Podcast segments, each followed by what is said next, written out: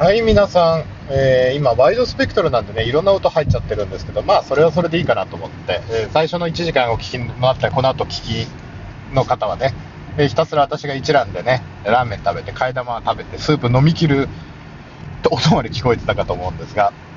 え、そのまま一回ね、え、戻って作業着に着替えて、ハウス行こうかなと思ったんですけども、その横のハウス草刈りしたいんですけど、うん、やっぱ朝5時、6時ぐらい、横が住宅なんでね、その補助がね、うん、ちょっと、まあ、ない時期でもよかったんですけど、草刈りもしなきゃなんで、まあ、いろいろやること他にもあるんでね、あれなんですけど、まあ、たまにガス屋の生態さらけ出すという企画でやってるんでね、あの、たまにこの水戸の一覧とか水戸の方に夜中来た時はね、あのー、もう50号、県庁近くまで来て、えー、茨城県のね、国道50号線からあ6号線に出て、えー、坂戸の交差点を大洗方面に分岐で曲がっていって、また分岐を曲がっていくと、もう、ちょっと行ったら大洗っていう、えー、港町なんですね。えー、で、えー、海沿いをね、ちょっと走って、適当なところで止めて、まあ、海を眺めながらタバコ吸ったり、あの、瞑想したりっていうのが実は、あの、えー、週に、えー、1回ぐらいやってるかな。えー、週に1回はやりす、やってないかな。まあ、あまあ、たまにやることなんですけど、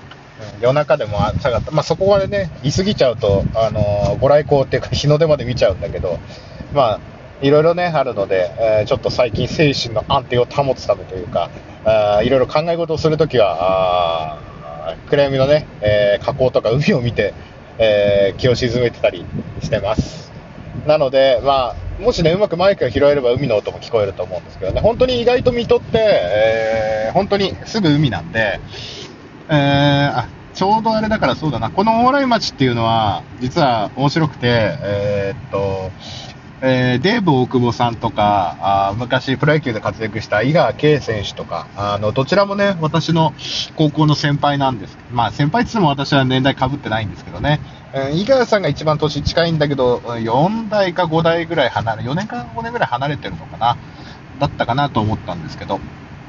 実は2人とも大洗町の出身で、えー、意外と実家も近いというね。なんだから大洗っていうのはまあ不思議なところではありますよね。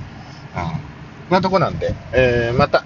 手頃なとこ、今、海岸沿い走って、今、ちょうどね、フェリー乗り場のとこの海岸通りをね、走ってるとこなんですけど、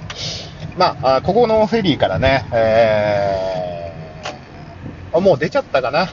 うんと、1日2回、え、苫小牧に向けてフェリーが出てるんですけどね、多分夜の便は夜の11時半から12時で、あら、止まってるかな？時間変わったのかな？あ、出ちゃってるね。うん、今は止まってないですね。えー、なんですけど、20時間ぐらいで、えー、カーフェリーでね、えー、北海道に行くこともできます。